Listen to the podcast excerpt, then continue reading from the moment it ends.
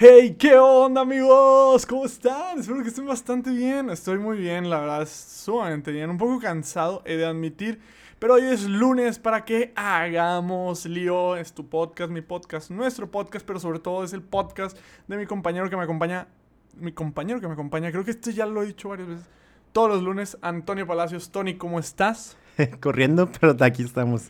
Gracias a Dios, gracias a Dios que... O sea, la verdad, ya lo hemos dicho que se nos complica de repente los horarios, pero aquí estamos domingo en la noche grabando para que salga... Literal, este es el capítulo más fresco que va a haber o ha habido, porque literal en unas horas lo vamos a publicar. Entonces es como un en vivo, pero bueno, depende de que ya lo escuchen, porque hay raza que sí lo escucha el viernes. O en seis meses. O en seis meses. Cuando lo estés escuchando, te amamos, te amamos, ¿ok? Este, pero bueno, ¿cómo están? Espero que estén bien donde quieran que estén, en su casa, en su cuarto. Si ya estás saliendo en la oficina, usa cubrebocas. Espero que estés muy bien. ¿Tú, Tony? ¿Tú estás bien? pues sí, o sea, subí dos kilos después de mi cumpleaños, pero... ¿De puro pastel eh, no, pues fue... Me dieron muchos pasteles y como buen foráneo no iba a dejar que se echaran a perder, entonces... Entonces sí fue por puro pastel. Y brownies. Ah, y brownies. Oye, no, la, la, neta es que han sido... Yo creo que han sido días bastante buenos para, para ambos, que creo que estamos bastante bien. Y, sin embargo, a pesar de que tú y yo estamos bien, en muchas partes del mundo no están. Y a lo mejor ustedes que están ahorita, agárrense, todavía no sé cómo se va a llamar el episodio. Pero agárrense porque esto va a parecer un poquito como un noticiero, pero no. O sí. O sí, depende. al final quienes interpretan aquí son ustedes, quienes escuchan el podcast son ustedes. Tómenlo como quieran. Pero la verdad es que sí, yo quiero destacar, y me llamó mucho la atención al principio de la semana, y la verdad me llamó mucho la atención lo que está pasando en Chile. Si tú eres una persona que no sabe qué está pasando en Chile, es, es algo, ni siquiera me, me, lo puedo imaginar, ni siquiera lo puedo poner en palabras porque es algo que no, es un sentimiento que creo que no ha llegado a México. De esa manera. O no recientemente. Ah, más bien, en mis 23 años, creo, en mi burbuja que es Monterrey, no llega. Sí, porque ve a la Ciudad de México y una historia muy distinta. Es correcto, es correcto. Lo que está pasando en Chile. En Chile, y no solo en Chile, también pasó en Honduras hace como dos meses. Eh, y pasó en México hace 100 años y pasó en varias partes a lo largo del mundo. Está pasando actualmente en Nigeria y Nigeria está un poquito más fuerte porque en Nigeria no solo queman a la iglesia, sino también al sacerdote. Así eh, está, está... Eh, y Filipinas hubo una bomba. Bueno, no fue Filipinas, Filipinas tal cual, pero cerquita de Filipinas, pero bueno.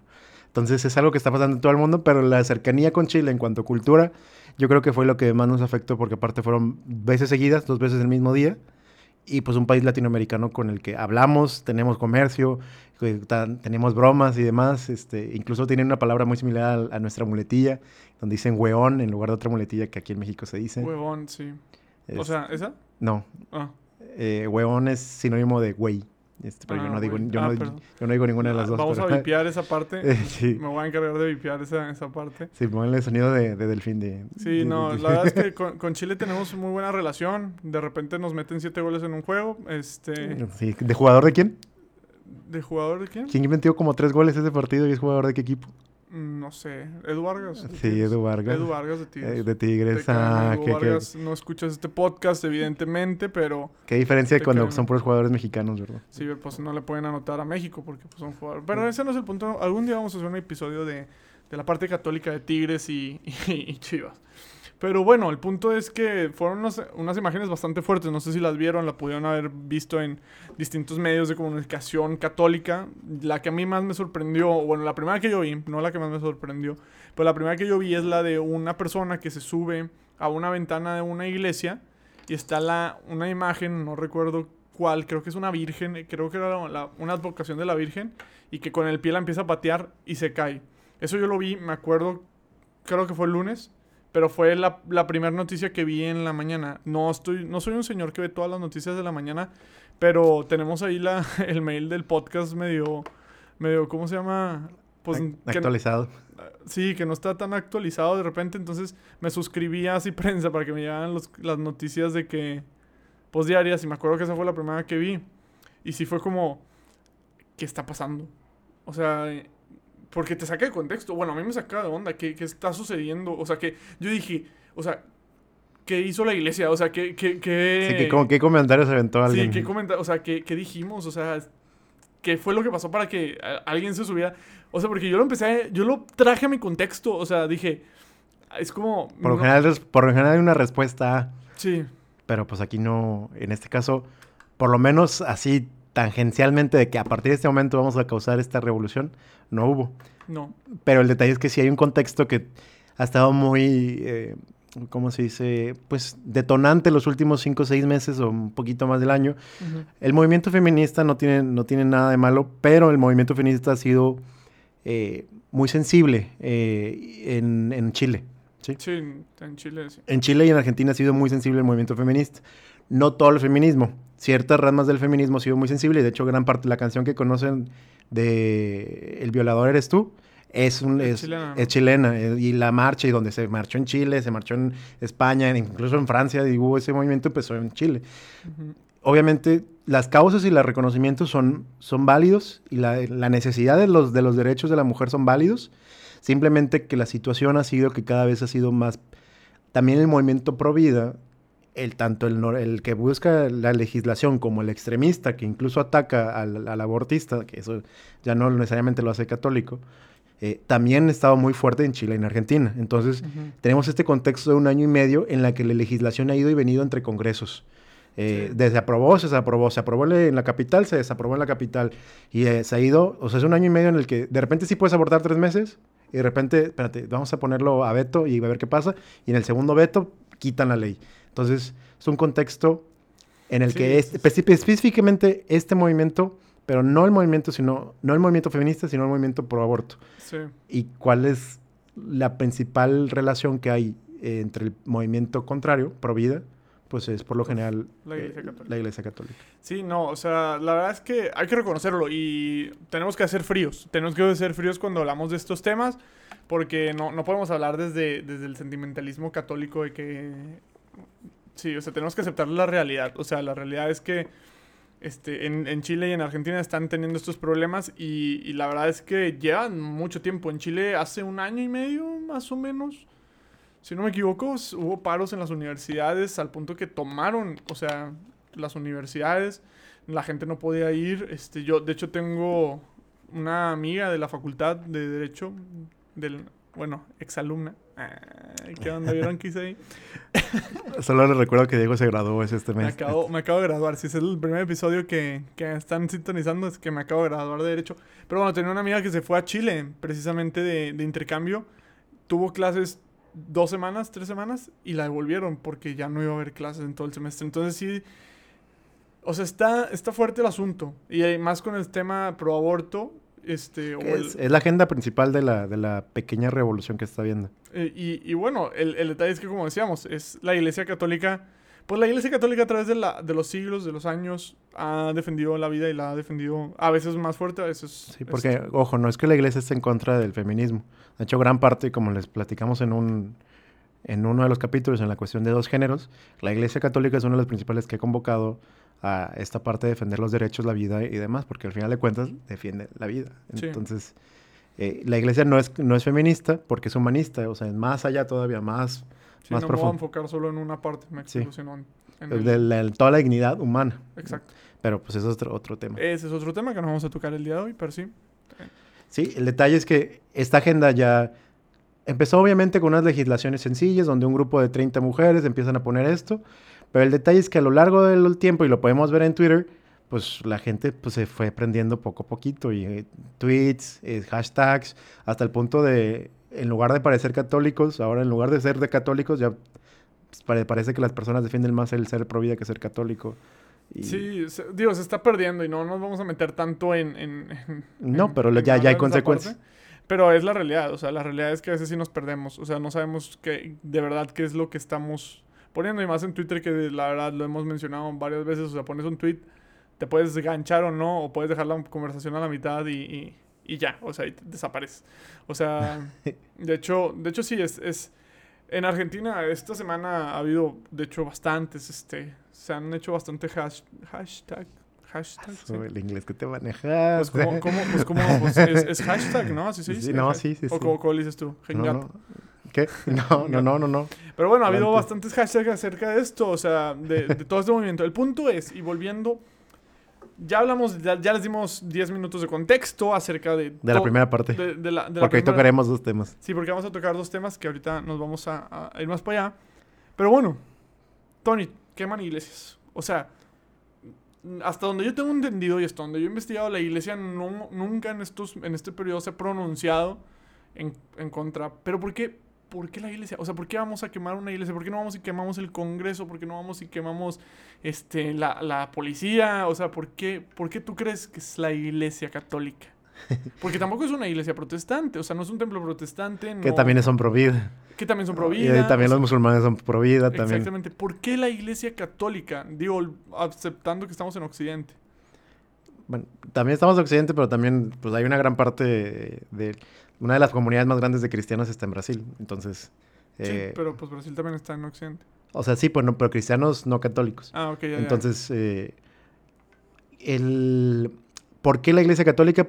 Exactamente porque estamos en Occidente, porque la Iglesia Católica tiene un, un contexto institucional histórico.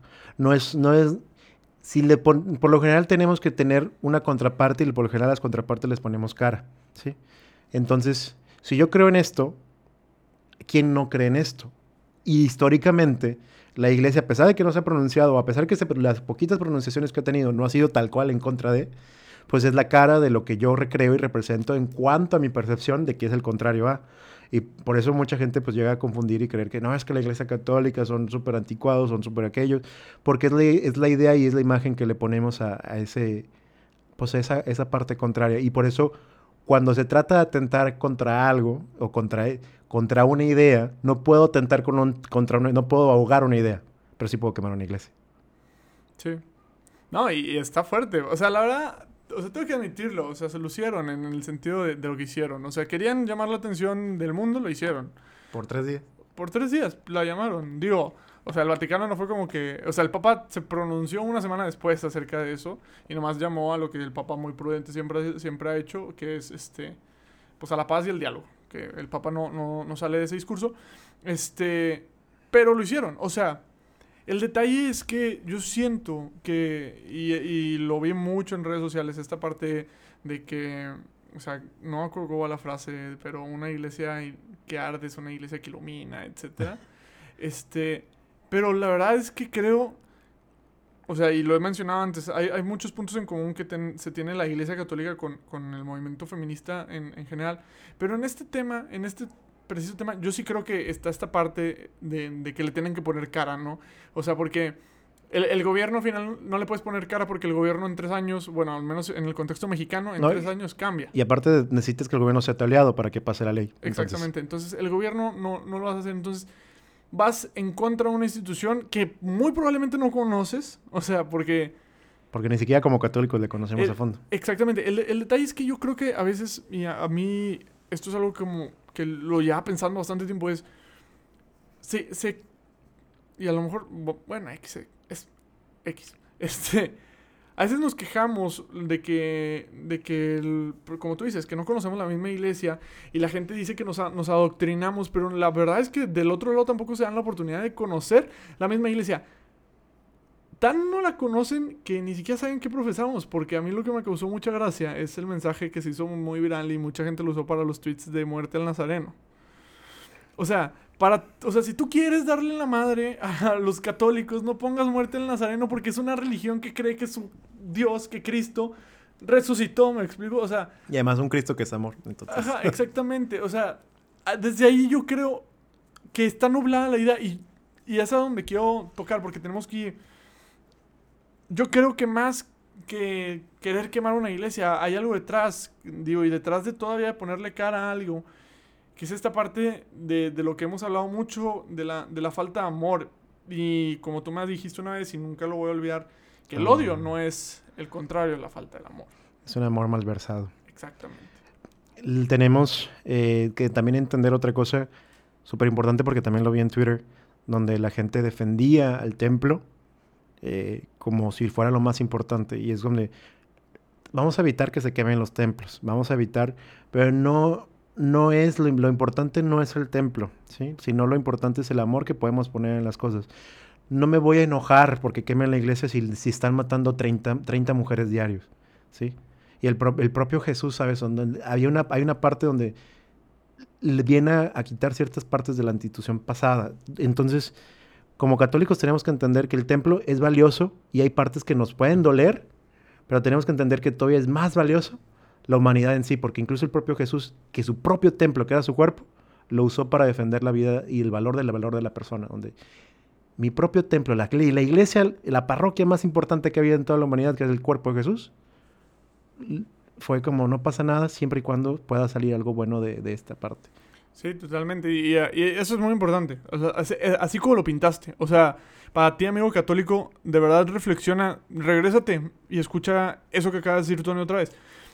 Porque e, es, es, muy importante. No te estoy diciendo que no vayas y defiendas su templo. O sea, no te estoy diciendo que no hagan una cadena humana afuera, afuera de la iglesia. No, no estoy diciendo que no lo hagan. Al contrario, si se llegara a necesitar, hazlo. Está, porque a final de cuentas, Cristo está dentro del templo también y también entendemos esta parte de defenderlo. Pero por si alguna razón en la fui, hicieron, hicieron destrozos en otra iglesia la cual tú no defendiste, no olvides la caridad. O sea, no, no podemos en estos tiempos olvidar la caridad. Y ahora, ojo, hay gente y eh, la saltan luego, luego la, gente, no, es que eres un cristiano tibio, eres un católico tibio. Me dio risa que, por primera vez en mi vida vi a alguien que te dijera tibio. Sí, sí, sí, sí. O sea, y de eso vamos a hablar ahorita, porque eso es parte del otro tema. Pero esta parte de tibieza y, de señalamiento, hermanos, no podemos olvidar la caridad. O sea, no podemos olvidar la caridad. Si olvidamos la caridad, olvidamos totalmente nuestra religión y olvidamos totalmente lo que estamos defendiendo. Les voy a poner un ejemplo eh, histórico eh, de los primeros apóstoles. O sea, los primeros apóstoles no tenían templos y los primeros eh, discípulos así lo vivían en catacumbas, ¿no? Porque lo importante y por eso la iglesia, a pesar de que, por lo menos en español, por, por traducción latina de eclesia, lo, lo, entendemos como si fuera el templo. Porque como no sabíamos latín, pero nos recibíamos la misa en latín, entre ese desfase que hubo durante 150 años de, antes del Vaticano II, pues la gente escuchaba iglesia, de que vamos a la iglesia, y pues escuchaba, creía que iglesia era el, templo y iglesia, pues ahí de ahí viene la palabra. Cuando realmente lo que tenemos que cuidar es la iglesia. El templo y la parroquia es importante por lo que lleva adentro, tanto cultural como espiritualmente, por la, la, hostia consagrada. Pero la construcción, más allá de lo histórico y más allá del, Cristo que cuida, la iglesia es la que tenemos que cuidar. ¿Y cómo se cuida una iglesia? Que la iglesia católica se cuida mostrando esta unión que somos como hermanos, esta parte de comunicación que tenemos de amor. Esa es la verdadera iglesia que tenemos que cuidar. Los templos tienen valor cultural y tienen el valor de Cristo en cuerpo. Pero fuera de lo cultural y fuera del, de Cristo, son, son piedras. Sí. No, y estoy de acuerdo, y la verdad estoy de acuerdo, a pesar de que me considero una persona muy tradicional y a pesar de que, y como a muchos católicos que están escuchando esto, me duele, o sea, y a Tony yo, yo estoy seguro que también. Sí, sí, me, duele, me duele, ver la cúpula de una iglesia caer en llamas, me duele, me enoja también, me enoja porque yo sé que no es porque odian a la iglesia, de verdad es una falta de información, o sea, es una falta de amor. Porque ya lo hemos mencionado muchas veces durante este podcast, cuando de verdad encuentras caridad, cuando de verdad te encuentras con Cristo cara a cara, puedes entender el, el porqué de, de, que la gente va y ora, entiendes el porqué y también, o sea, persona que, persona que sabemos que hay personas que no son católicas y que no son creyentes que nos escuchan, o sea, no venimos nosotros a juzgarlos, al contrario, entendemos su enojo, pero hermano, la verdad, o sea, quemando una iglesia, te lo prometo que, que no nos hieres. O sea, venimos, venimos de una religión que, como decía Tony, no, nació con templos enormes. O sea... y no nos hieres, pero el problema es que algunos sí podemos reaccionar. Entonces ahí es donde sí nos hieres. No nos hieres por el hecho de lastimar. Recuerda mucho... Eh, hay, una, hay una, un pequeño cuento que les voy a contar muy chiquitito. Dice que el típico niño que le están pique y pique y pique y pique y pique y le diciendo cosas todo el tiempo sobre que esto, esto y aquello. Y cuando el niño explota y responde con un golpe ante el bullying, el niño está loco. ¿Sabes? Entonces ahí sí nos hiere. No nos hiere el, picoteo que es en la quema de iglesias. Nos hiere porque hay un punto en el que no todos tenemos la capacidad de reaccionar y ser prudentes y en lugar de contestar con amor, pues explotamos. Eso sí nos hiere. Es, y eso, pero eso no depende del otro. Eso sí depende de mí. ahí es la oportunidad que tenemos de decir, esta es la iglesia que está fuerte. No la iglesia que está fuerte de un Pedro porque voy a cortar la, mano del que viene a arrestarte a Jesús, sino el Jesús que viene a decir, Señor, perdónalos porque no saben lo que hacen. Eh, Es que, y ese es el área de oportunidad que tenemos como católicos, porque al final de cuentas, este, si bien la gente que no es creyente nos escucha, la, la gente católica, ahí está el verdadero reto. O sea, de, de verdad vivir la caridad, o sea, y una caridad como la de Jesús en la cruz, o sea, y es que eso se nos olvida muchas veces, a veces queremos y creemos que estamos llamados a ser soldados que van a defender a muerte a Cristo. Y sí, pero no podemos olvidar la caridad. O sea, no podemos... Estamos llamados a ser nuevos Cristos, es decir, a cargar nuestra cruz y morir en la cruz también. O sea, sí entiendo la parte que debemos de defender a Cristo y sí lo vamos a defender en cuanto podamos. Pero no podemos ir y defender a Cristo olvidando al mismo Cristo. O sea, no, olvidando la caridad, olvidando el amor. Si tú vas y defiendes a Cristo olvidándote de lo que ha hecho Cristo por ti, de lo que hizo Cristo por ti en la cruz, de nada, a nadie estás defendiendo. Entonces, ese es el reto y ese es el área de oportunidad, porque sí, yo los entiendo, se los prometo, soy una persona súper ganchada. Hasta este semestre fue donde, no, el semestre pasado fue donde yo dije, ¿sabes qué? Ya no voy a contestar yo en Twitter. No voy a contestar porque yo sé que en Twitter no tengo el don para contestar con caridad. O sea, mi pensamiento, yo sé que lo que estoy diciendo, yo sé que la otra persona no lo va a tomar de una manera pues buena. O sea, yo, sé que no tengo ese talento. Por ejemplo, Tony tiene la paciencia, para usar palabras adecuadas y bonitas y está bien. Pero yo, yo reconozco que no tengo ese talento, entonces evita la tentación. O sea, como en cualquier, como cualquier tentación del mundo, si, ya sabes que ahí te van a estar picando y te van a, te van a picar y te van a picar y vas a explotar por tu bien, primero que nada, por tu bien y, por tu iglesia. santidad y por el bien de la iglesia, no contestes, evita esas conversaciones. Haz penitencia, di ejaculatoria, reza un rosario, sal a platicar, llámale a tu novia, a tu amigo, a quien tú quieras. Pero no te metas y no perjudiques tu alma, porque sabes, porque todos sabemos, yo, yo creo que todos somos lo suficientemente maduros en la fe cuando sabes que te vas a ganchar. O bueno, maduros en general. Hay temas que sabemos que, que nos vamos a ganchar y que no, ni siquiera vas a ir con argumentos, vas a ir con el puro corazón. Este, pero sí, eh, ese es mi consejo, ese es el área de oportunidad que veo en, en ese tema en Sí, específico. recuerden de la cuestión de morir por Cristo. eh, una de las grandes dificultades de morir por Cristo es que el que muere por Cristo no muere atacando, muere defendiendo. Es la gran, gran, gran, gran diferencia. No es muero porque está en el campo de la batalla eh, atacando, porque, Cris- porque no, ¿cómo voy a defender a alguien que defiende la vida matando gente? No, no hace sentido, no, no hay lógica. La mayoría de los mártires de la historia, si se fijan, son, fueron mártires porque se porque nunca doblaron en la parte de dejar de creer en Cristo y creyeron y defendieron con palabras y demás, pero no es que no te voy a atacar. ¿Me vas a poner una fosa de leones? Ponme una fosa de leones. ¿Me vas a crucificar? Me crucifícame. Me va- pero ah, me- hazme lo que sea. Sí, o sea, es más, ¿quieren el ejemplo más claro? Vayan ahorita a ver las noticias en Nigeria. O sea, vayan a ver de verdad las noticias católicas sobre el pueblo católico en Nigeria. ¿Quieren otro ejemplo? Vayan a ver los mártires del, del, movimiento cristero que hubo aquí, que a pesar de que sí fue un movimiento de armas, todos los que murieron mártires no murieron disparando. Entonces, De hecho, por, eh, por, por eso mucha gente pregunta por qué no son mártires la gente, por qué no son mártires o venerables la gente que sí disparó armas. ujú, Y esa es una de las razones. O sea, realmente los venerables, los, los, los que fueron, fue por Benedicto, de hecho, en el 2005, ujú.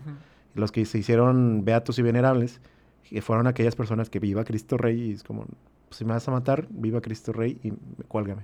pues San Joselito Sánchez del Río, bro, you're the best. Este, Sí, y el beato Anacleto, y etcétera. Sí, sí, sí. No, es que yo, la le tengo un amor a, a ese niño. Ujú. Desde que vi la, desde que vi la película, porque la película la verdad está X, es una película nada extraordinario, pero la escena cuando te ponen cuando van a matar a San Joselito es como, yo dije, bro, de que Como dato curioso, algo que me enteré hace un mes y que yo no sabía.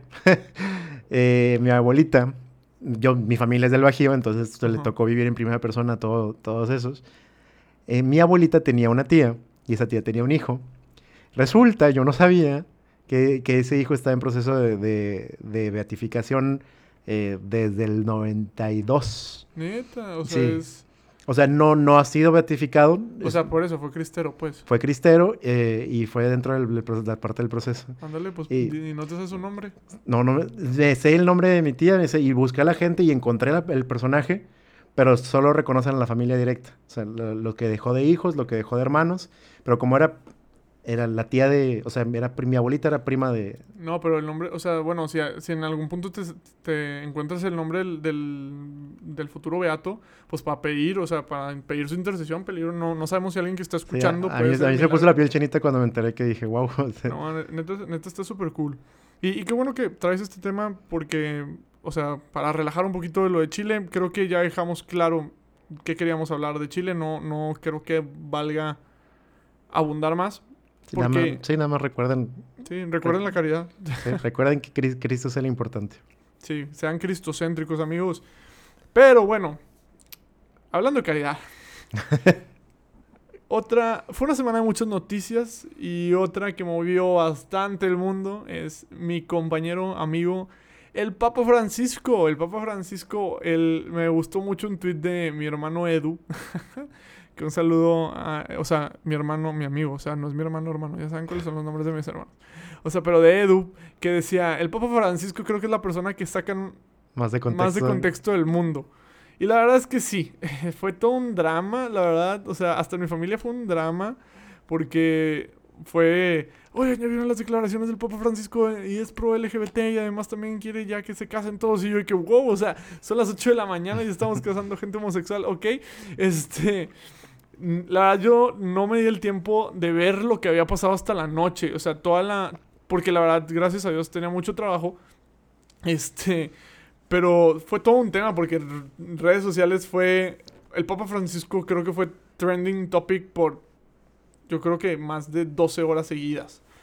Entonces fue, yo sí fue como que, que, o sea, ¿qué está pasando? Y además Altavoz MX creo que fue, que sacó una imagen Luego, luego en la mañana de que Papa Francisco está a favor. Pues todo el mundo, hasta, ¿Sí? hasta BBC. El problema, el problema de eso es que lo que me duele, y con perdón de la palabra, porque yo sé cuánto les esa prensa, la noticia original viene de un periódico católico. Sí, no, yo estoy muy enojado. De verdad, yo también estoy muy enojado. Y no soy el único. Con el, con el título, con el título que salió alrededor del mundo, viene de, de así. Sí, sí, sí. Bien, yo estoy muy enojado. Yo de verdad, yo soy sorprendido que ese medio de comunicación que para mí por mucho tiempo se me hacía muy serio y que yo ponía por mucho tiempo. Por los primeros capítulos manda saludos. Sí, no, y le sigo mandando saludos a Alejandro Bermúdez y Alejandro Bermúdez, el día que tú quieras te tengo, o sea, te invito.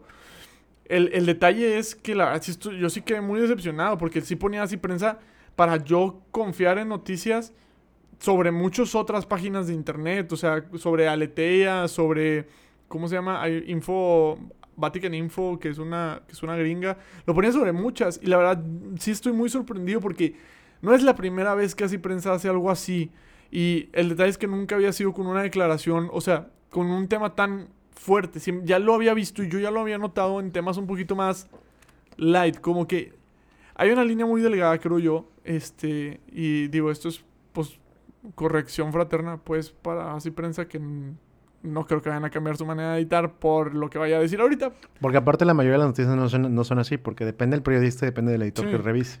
Pero el, hay una línea muy delgada entre de verdad informar y de verdad querer ganar gente que te lea. Y creo que esta vez se equivocaron en querer ganar gente que los lea, porque lo lograron. Mucha gente que no es católica los leyó. Sin embargo, sí fue una herida y abrieron un tema que la iglesia ya lo ha manifestado durante bastante tiempo. O sea, yo de verdad estoy sorprendido que una entrevista que no, o sea, cuando yo vi el video completo me di cuenta que era una entrevista que yo ya había visto. Es una entrevista de como de seis años. Sí, o sea, con muchos años de anterioridad. Y la... que, que, acaba de salir público, o sea, salió, mm. salió el documental públicamente. Apenas. Sí, el documental, pero la entrevista ya se había, o sea, sí. ya había salido. Donde se saca el extracto, ya había salido. Y luego, el, el detalle es que como que todo sucedió muy rápido, todos se fueron con lo primero que leyeron de New York Times o Washington Post, este, todos se le fueron o pues con, el, con el con el De hecho, ¿sabes? Se me hizo muy curioso algo que me encantó, que eh, como ahorita están las elecciones en Estados Unidos, uh -huh. eh, si tú quieres dar retweet a un link con el puro, ya ves que te sale el, el header sí. de, de, la noticia, uh -huh. ahorita si quieres dar retweet a un header sin abrir la noticia, te sale de que seguro que quieres dar retweet, no quieres leerlo primero. Y me encantó eso. ¿En serio? Sí. No, no, no lo he. Pero porque la mayoría de la gente da retweet y, y, sin saber qué está compartiendo. Porque luego te metes y a lo mejor puede ser un virus, a lo mejor puede ser una página de cualquier cosa, ¿sabes? Entonces. El, Que eso está bastante interesante. Creo que muy bien Twitter ahí, o sea. Y detecta cuando ya lo abriste. Cuando ya lo abriste, ya puedes dar retweet normal, sin que te diga Eh, el aviso. Eso, eso me parece excelente. O sea, porque la verdad, todos se fueron con la finta de lo primero. Yo me fui, o sea, y no los culpo. Si tú eres una persona no católica y te fuiste con la finta, o si eres una persona católica y te fuiste con la finta, no te culpo. el detalle es que la mayor parte de las personas se fueron con la finta y no fueron más allá y sacaron de contexto a mi queridísimo Papa Francisco. O sea, digo, sigo siendo fan de Benedicto. Pero pobrecito, o sea, de verdad, pobrecito. La verdad, tenemos que admitir algo. Y, hay que dejarlo claro antes de meternos a hablar a todo lo demás. El Papa Francisco sí tiene un problema como comunicólogo. O sea, tiene un problema. Mm, Su manera, cuando, y ya lo hemos mencionado en otros podcasts, cuando habla como, como, este, en italiano, este, en su, en su idioma, pues, sí, sí- sí se vuelve un poquito más formal, sí se vuelve- pero cuando se mete el español, mi querido Papa Francisco, es Pues, ahí donde le yo- fa- falla. Yo creo que más que fallar, eh, se le va la emoción. Ándale, o sea, pues... O sea, porque o sea, sí, comuni- sí comunica de forma correcta con palabras que la gente cataloga como ambiguas, pero porque no es por la falta de ambigüedad. Es más, que es muy raza. es más, sí, es más por lo, por lo raza y por lo caritativo la forma de hablar. En lugar de decir no al matrimonio homosexual, dice, "La- los homosexuales tienen derecho a tener una familia y que no los corran de su familia. Pero eh, es que el detalle es que esa cita... Para, para aparte, la pregunta no fue si los homosexuales merecen tener una familia o no. Eh, pues, Pero se refería, o sea, por ejemplo, Sí. cuando yo vi el video, porque ese fue en el avión, eh, de, de esa declaración, sí dice, o sea, a pertenecer a una familia, no a tener a una familia. Entonces, esa, esos detalles... Sí, la gente lo cataloga como ambiguo, Sí, pero realmente es mucho más caritativo decir merece pertenecer a una familia sí, que decir no. ¿Sabes? Sí, no, el, el detalle, el, el detalle, yo entiendo la caridad y, y de verdad yo lo aprecio. Yo como católico, que me voy a dar el tiempo de discernir y, y que me voy a dar el tiempo de esta parte, yo lo entiendo, tú lo entiendes, yo creo que muchos católicos lo entienden. El detalle es quién no es no. O sea, y cuando, porque se hace, es, eh, hay un dicho, creo que es de muy de señora, no me acuerdo cómo, la verdad, es, es algo que A hace ver, más dile, ruido. dile a tu señor. No, no me acuerdo, hace más ruido, no sé, no, olvídalo. Sí, sí me acuerdo de la frase. el- O sea, bueno, X, a lo que voy es, o sea, el mundo va a tomar cualquier oportunidad que pueda para sacar al Papa Francisco de contexto. Lo va a hacer y lo va a tomar para que tu... ah, porque aparte están buscando. Porque a diferencia de otras religiones, es la única de las poquitas religiones que tiene cabeza principal. O sea, Sí. los judíos tienen sus, sus rabís principales por, por algunas zonas y tienen algún representante. Los ortodoxos también tienen un obispo más importante, pero no es, no es cabeza de la iglesia. Entonces, eh, son, la iglesia católica es el único que sí tiene ese, ese persona que, a, representante. y a, que- a quien agarrarle de bajado. No, y que- políticamente también. O sea, el Papa Francisco está en el... O sea, yo creo que es de las personas más... O sea, observadas del mundo. Sí, no, y cosa curiosa de lo que dijiste político. Otra de las noticias que nadie le tomó importancia es que el Papa Francisco esta semana metió una legislación dentro del Vaticano para dejar de ser Estado. Neta. Sí, que sea más una representación y una fundación iglesia espiritual y ya no tener valores rep- representativas de Estado. Wow, eso, eso es... Wow, eso yo creo que es mucho más importante que lo que salió. O sea, Sí, porque Para- eso, eso, le regre- eso es un cambio enorme a la iglesia. sí, no, eso porque es un antes y un después. o Hay, sea, hay un 800, hace- desde hace que, desde el año 1100 la iglesia es Estado. Sí. Entonces lleva 900 años siendo Estado cuando no le corresponde ser Estado, realmente. Sí, ah, o sea, sí, o sea, desde ese punto, sí, Sí, no, o o sea, es- la gente que nace en el Vaticano, que nadie nace en el Vaticano, pero si llegaras a nacer en la Plaza de San Pedro, no es vaticanense, o sea, Sí, pero no hay, italiano. no hay ninguna otra iglesia en el mundo que tenga una representación un o que tenga una representación dentro, dentro de la ONU, que busque, que tenga derechos eh, internacionales como Estado. Pues es que a final de cuentas, digo, aquí nos estamos saliendo un poquito del tema, Sí. pero el detalle es que cuando sucedió eso, pues sí se buscaba territorio, sí se ganaban territorio y pues el Sí, pues- Vaticano ahí agarró territorio y las otras religiones en ese momento pues no, como que o no lo buscaron o no se los dieron, entonces el detalle es que pues el Vaticano siempre tuvo el apoyo de Italia, entonces no hubo como que tanto Sí, pex, hasta- hasta- entonces... Pero es bastante interesante, eso podría ser el tema, ya hay que como que darle seguimiento a eso y luego platicamos acerca de eso. Pero bueno, sacaron al Papa de contexto, ¿no? Entonces dijeron que, según Nazi Prensa, la unión civil de personas homosexuales y... Ok, vamos, vamos por partes. O sea, primero que nada, amigo católico que estás escuchando esto y que volvemos a no te ganches, tranquilo, escúchanos primero, relax, respira, suelta. Muy bien, qué bueno que ya ya aprendiste Rodrigo. Sí, un saludo a Rodrigo. sí, me sigo, sigo su podcast de repente cuando, cuando ando muy estresado. Pero a ver, Tony, tú, tú lo viviste también de primera mano. Yo sé que tú tienes mucho que decir. Este, ¿tú cómo lo viviste? O sea, tú te despertaste, viste la nota, ¿qué pensaste? Porque... Yo primero me fui a lo que normalmente hago, a leer las cosas y a leer el trasfondo de qué dice la iglesia, ¿sí? Porque aparte un saludo a una persona que me mandó un mensaje donde, oye, me mandó el retweet, porque mucha gente suele hacerlo, y me manda el, me manda el tweet de que, Tony, ¿cuál es la opinión de esto? Y me tengo mis, mis DMs abiertos en Twitter y en, y en Instagram, y me suelen mandar muchas cosas. Eh, de hecho, así conocí a parte importante del, del, del, podcast, así conocí a Isabela y así conocí a un par de personas más. Eh, que les mandamos un saludo a Isa y a todos los demás. Un saludo a todo el equipo. Eh, las interrupciones, lo siento por las interrupciones de saludos, pero pues queremos agradecer a las personas que han tenido este efecto en la vida. Entonces me pongo primero a ver, primero a ver el video, después a ver lo que había dicho el Papa, después a haber dicho la noticia, después qué es lo que dice la Iglesia, tanto en catecismo, que ya sobre ese punto del catecismo de la Iglesia es súper importante, porque el tema de la homosexualidad, el catecismo no toca la homosexualidad como homosexualidad, la toca dentro del punto de la castidad. Ya, primero dice la castidad en heterosexuales y después la castidad en, homosexuales, que para fin de cuentas dicen lo mismo, nada más que hace la, como un buen código, hace la distinción para que quede claro que, que cada, que no solo todos, que no quede ningún vacío. Entonces, la, es la misma, nada más le invita la, la, misma invitación que tenemos a castidad, es la misma invitación que tienen ellos. Eh, en general nosotros. El humano. El humano. Después me fui a ver los documentos. Hay tres documentos que se hicieron desde 1970, 1986 y 2003. Los tres dirigidos por el cardenal Ratzinger. Que te amo, Ratzinger. eh, los tres documentos sobre, eh, sobre, el, sobre la unión civil para homosexuales. Me fui a leer los tres documentos, que es un documento que todavía no está cerrado, como dato curioso.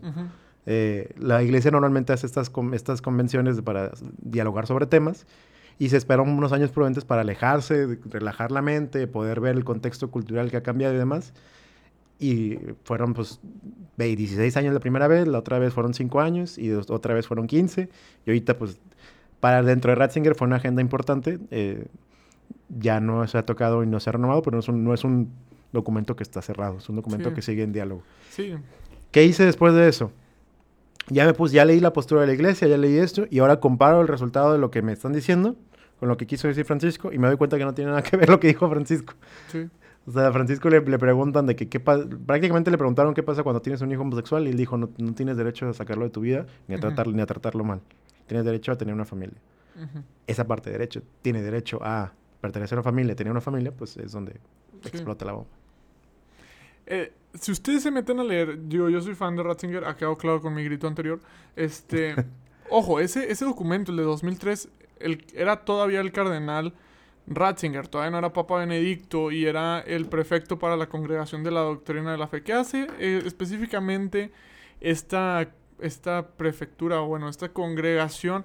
Se, junto con, el Papa puede dar este cuando habla, y bueno, ahorita hablamos de esa facultad del Papa, pero bueno, esta congregación lo que hace es analizar y proponer este todo lo que es la doctrina católica. Si ustedes quieren saber la postura tal cual de, de la iglesia en un tema en específico, porque el catecismo a veces es muy... O sea, el catecismo es muy bueno, pero a veces si quieres de que en un punto métanse a la página del Vaticano Pues y como, vean... como la constitución, o sea, Sí, tienes, tu, tienes tu artículo 123 del trabajo, pero pues tienes, Tienes todo, el, todo el código. Sí, tienes tu ley general del trabajo. Igual, la congregación en temas súper específicos tiene miles y miles de documentos sobre lo que analizan. Si, quieres- si ustedes de verdad quieren saber qué es lo que la iglesia opina acerca de la homosexualidad, ese documento lo pueden checar y se pueden dar una idea tal cual. A mí me dio mucha risa. Y ahora sí quiero traer a esta chava que me dijo tibio a la mesa. Porque, a diferencia de muchas otras veces, yo dije, ¿sabes qué? Ya, la verdad, tenemos que ser prudentes. O sea, tenemos que ser prudentes en el sentido de no, no hablemos por hablar, ¿no? O sea, no, no, seamos, no caigamos en lo mismo que está cayendo todo el mundo de, ¿sabes qué? Vi la noticia, el Papa Francisco se lo sacaron de contexto y el tuiteo. No, o sea, tranquilícense, o sea, vamos a... Está bien, a lo mejor sí lo sacaron de contexto, pero no solo defendamos por defender, hagamos los pasos que hizo Tony, vamos a investigar, vamos a ver, oye, ¿sabes qué? Sí lo sacaron en contexto, pero no, no, no, no tuiteemos o no defendamos con la cabeza caliente. Tran- tranquilicémonos un Sí, poco. porque también puede ser que el Papa sí se haya equivocado. Sí, que se puede equivocar. Se puede equivocar. Por, el, por eso hay una comisión, aparte de la doctrina de fe, hay una comisión que se encarga de revisar lo que haya dicho el Papa y tanto escrito. Entonces no crean que nada más es, es verdad nada más porque lo dijo el Papa. Miren, si quieren el ejemplo más sencillo, o sea, el primer papa, el primer papa negó a Jesús tres veces, ¿ok? Ahí está, o sea, tipo, o sea, prueba fehaciente de que el papa se puede equivocar. El primero se equivocó, el primero, por el, o sea, el primero trai- traicionó de alguna manera a Jesús enfrente de la multitud, justo antes de crucificarlo, o sea, el Sí. papa se puede equivocar. Y curiosamente Francisco no ha sido corregido por, el- por, esta, comisión. por esta comisión. El último que fue corregido fue Juan Pablo II, Ah, curiosamente. el JP. Sí. Y como y, Digo y que también escribió un chorro Juan Pablo II, 25 encíclicas. la- sí, y Benedicto pues no, no fue, aparte de que fue más corto, Ujú. pues él fue parte de esa comisión, entonces pues obviamente cuando publicaba algo y cuando decía algo, aparte que no, no hablaba tanto y no daba tantas entrevistas, eh, pues ya era mucho más concreto porque ya tenía el conocimiento de haber tre- tre- 40 años en esa comisión, entonces, Sí. pero Juan Pablo II sí lo corrigieron varias veces. Sí, no, digo, también escribo mucho y Juan Pablo TKM. El detalle es que el- el- por lo que hay la confusión, y yo creo que y es válida la confusión, y de ahorita vuelvo a hablar de la chava que me dijo tibio, este, es que existe cuando el papa, y cualquier papa, habla ex cátedra. Que es ahí donde dicen, no, pues el papa no se puede equivocar. En efecto, cuando habla ex cátedra, que solo son en temas de fe y moral, este, y o sea, y es todo un rito para que suceda cuando va a hablar ex cátedra el Papa. Por eso existe esta confusión. Pero hermanos, personas no creyentes, no todo cuando habla el Papa es doctrina. El Papa también tiene su opinión, el Papa también es humano, el Papa también puede decir y se puede equivocar. Obviamente es una persona que tiene muchísimos estudios, es una persona que tiene muchísima oración, es una persona que está muy bien asesorado. Que suceda un error, sí, o sea, pu- puede ser muy raro. Pero el detalle es que tienen que tener en cuenta todos estos factores que pueden suceder. Nomás, dejando... No sé si quieres agregar tú algo acerca de eso. Que tam- o sea, tam- otra cosa que tampoco, tampoco es- significa que, que porque se equivoca no es el Papa. Ah, porque, sí. porque luego también salió la, la banda americana, principalmente la banda americana, no, el Papa, Francisco no es el Papa, no me representa. no, Eh, no, de- los peores son los... Bergoglio dijo esto. No, güey. O le- sea, sí, ya le quitaste todo el... o sea- el- o sea, sí se sigue llama- siendo el Papa y es tu Papa. ajá, exactamente. O sea, es como la teoría Dole- conspirativa de la silla vacía. O sea, es sí, pero, pero no porque se equivoque. O sea, recuerden que por más santo que sea el Papa, y Juan Pablo II es el, el claro ejemplo, que por más santo que sea el Papa, sigue siendo humano. Entonces, no, no porque se equivoque, no porque va en contra de lo que tú crees o de la forma que va a actuar, va, significa que no, sea, que no sea el Papa correcto. Hu- Hubo un Papa que se animó a ser el Vaticano II y todo el mundo dijo que ese no es mi Papa, pero gracias a ese Papa tú escuchas las misas eh, y, y lees la Biblia en español, ¿sabes? Entonces, Literal. entonces, no porque no esté de acuerdo con lo que tú crees, tampoco significa que esté mal. Que esté mal. Exactamente. Y tampoco, y aunque sí se equivoque, tampoco significa que no es el Papa. Sí No, es el, sí es el Papa. Y, y si le tienes fe a Jesús, pues tienes. Bueno, X, no me voy a aganchar, tranquilo. El detalle es, bueno, volviendo a la, a la chava que me. Que. Que pone, yo pongo un tweet este, que decía que tenemos que ser prudentes antes de hablar, que de verdad no, no, no seamos tan, tan duros y sobre todo destacaba mucho lo de la prudencia. Y luego una chava me pone, es que es, es que está siendo tibio, me dice. Y pues yo le digo, pues me, se me dio risa porque es una expresión que yo muchas veces te he escuchado decir a ti. sí, sí, sí, yo... yo Previo a, a estos meses. Sí, sí, sí. La, yo siento que he madurado mucho en ese tema. Al menos no para. Ya trato de no señalar a la gente por tibio. Este, siento que ya no me corresponde a mí esa parte. Creo que Dios es al final el que va a juzgar quiénes fueron tibios y quiénes fueron no. Pero X, a, a lo que voy es. Este. La prudencia, amigos, no es sinónimo de tibieza. La prudencia es una virtud cardinal. Que precisamente siento que hace falta que, al menos en estos tiempos, que la ejercitemos. Que hablando de cardinales, otra noticia que hubo esta semana. Los, los cardenales, eh, se, se les llama cardenales porque son los que mejor han expresado los cuatro, las cuatro virtudes cardinales, que son la justicia, la prudencia y demás. El día de hoy eh, tenemos un nuevo que, cardenal mexicano. Neta. Sí, sí, sí. Es mayor de 80 años, entonces no tiene voto, pero por ser cardenal sí está dentro del consejo del, con- Cardinalicio. del consejo del colegio cardinalicio que, en Ujú. par- que es parte del, del consejo papal. Oye, eso son muy buenas noticias, digo, dejándolo, eso es una muy buena noticia. Sí, que ya son siete cardenales mexicanos, solo tres con votos. Pero- Bueno, pues, está bien. está bien. pero el hecho que ya tengamos siete cardenales mexicanos, eso habla que la espiritualidad y la, y la fundamentación de la fe cada vez va madurando más. No, y me da mucho gusto. Felicidades a- a- al cardenal. Si deja ahorita te consigo el nombre. Eh, sí, y, vo- y volviendo, volviendo a la, a la idea, o sea, tenemos que ser muy prudentes al momento de, de expresarnos en redes sociales. Tengo, hay personas que, que de Mo- verdad... Monseñor Felipe Arismendi. Arismendi, felicidades, señor Arismendi. Ojalá algún día pueda venir al podcast. Está invitado. Aquí está la invitación. Si quiere venir, aquí tiene su silla. Tenemos que ser prudentes, hermanos. Sean prudentes. No solo hablemos por hablar, no solo digamos por decir. O sea, nosotros literal nos esperamos toda una semana para poder hablar de este tema, para que las emociones se calmaran. Sean prudentes. No, no hay prisa. No, o sea, se los prometo que el tweet que pone tu amigo este, que odia a la iglesia no le va a afectar al Papa Francisco. O sea, te lo prometo. El Papa Francisco va a seguir durmiendo tranquilo.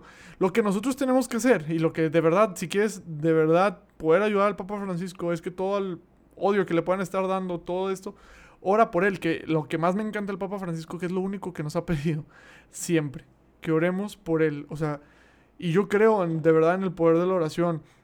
Que más allá de un tweet que yo pueda poner, que es no estoy diciendo que no sean valiosos. De verdad, si tú tienes el don de poder poner tweets como aquí mi compañero que tengo enfrente, este, con caridad y tranquilo, ponlo. Pero si eres como yo, que te calientas luego, luego, pues mejor ora por el. Papa Francisco. Y trata de escuchar las personas que se están hablando. El, parte de la caridad importante es, es eso, donde si tu tweet va a destruir o va, a- va a manchar a la, a la iglesia, pues no lo hagas, ¿verdad? Pero si tu tweet sí puede, sí puede convertir un alma y sí puede darle a la, la persona a decir, porque a mí se me ha acercado muchos ateos, se me ha acercado mucha gente que no cree en Dios, me siguen, tengo un seguidor, yo creo que es la persona más random que me sigue, sí, es mini influencer transexual, tiene como 5000 seguidores y solo sigue 220 personas, y de esas 220 personas que sigues a mí. Eh, porque cada vez que tiene dudas sobre algo me pregunta.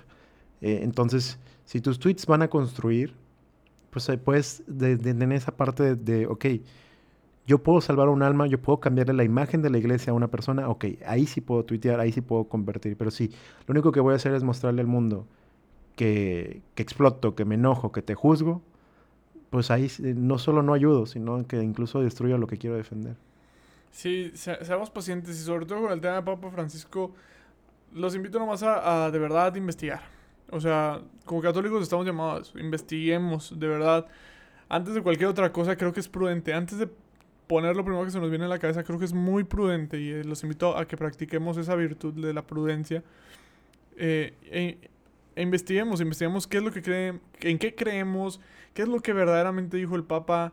A mí se me hizo increíble el tweet del chavo que puso, se tomó el tiempo de sacar la entrevista que hizo Televisa y luego poner el video del documental y explicarte cómo si varían los audios y cómo hace una... Me explico, o sea, eso es prudencia, tomarse el tiempo de poder explicar, porque luego de repente pones un tweet que a lo mejor sí tiene mucho sentido, pero alguien te te contesta con una duda real y a lo mejor por no investigar no le puedes dar seguimiento a todo ese tipo de cosas. Entonces debemos de estar pues informados, el Papa Francisco va a seguir hablando, el Papa Francisco va a se- seguir diciendo muchas cosas y no va no fue la primera ni va a ser la última vez que a lo mejor van a sacar de contexto al Papa Francisco.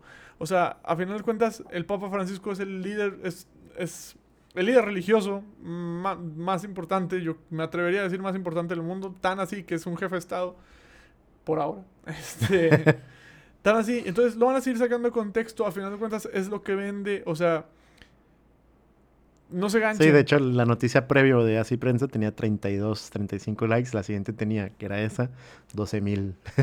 Sí, o sea, no, no. Y ahora, o sea, y la verdad, personas que atacan a la iglesia que muy probablemente no, no escuchan este podcast, tampoco, o sea, no, no se ganchen ustedes tampoco con lo que les conviene de la iglesia, porque cuando el Papa dice algo que no les conviene, pues el Papa n- no es el, el más sabio y no es el, no puede dictar la fe, pero cuando es algo que sí te conviene, ah, pues es el más chingón, ¿no? O y sea, viceversa también, cuando es algo que te conviene el mundo. sí, sí, sí. Este, entonces, yo ahí le- les haría, aparte de, de eso de, de Literal, ya, y ya para cerrar, porque se nos, se nos está, literal, se está acabando el tiempo. Ok, entonces entra en modo conclusión. Sí, entra, entra, entra en, modo, en modo- No, no, no, o sea, No, sí, pero, o sea, la, la invitación ahí del, del, sería, y eso me hizo mucho pensar, no creo que escuche el podcast, pero si lo llegas a escuchar, eh, una amiga que no conozco en persona, tengo un amigo que se fue de misiones un año a la Sierra de Durango, al Salto, con los lasallistas, y una, una amiga de él se fue, y la conozco por Twitter porque se siguen y se aman y se adoran y se quieren con todo su corazón después de un año de misiones, pues cómo no vas a querer a, tu frate, ¿verdad? Eh, un saludo a Pili porque Pili me hizo mucho pensar con su respuesta. No la conozco en persona, la conozco por Twitter, pero sé que es muy amiga de Oscar, al que también le mando un, un saludo y que tiene su propio podcast que se llama Sin Fronteras, que es sobre historias de, de Matamoros, Tamaulipas. Eh, de hecho, él, él fue quien le pregunté sobre quién, sobre, Ah. sobre quién comprar micrófonos y qué tipo de. Eh,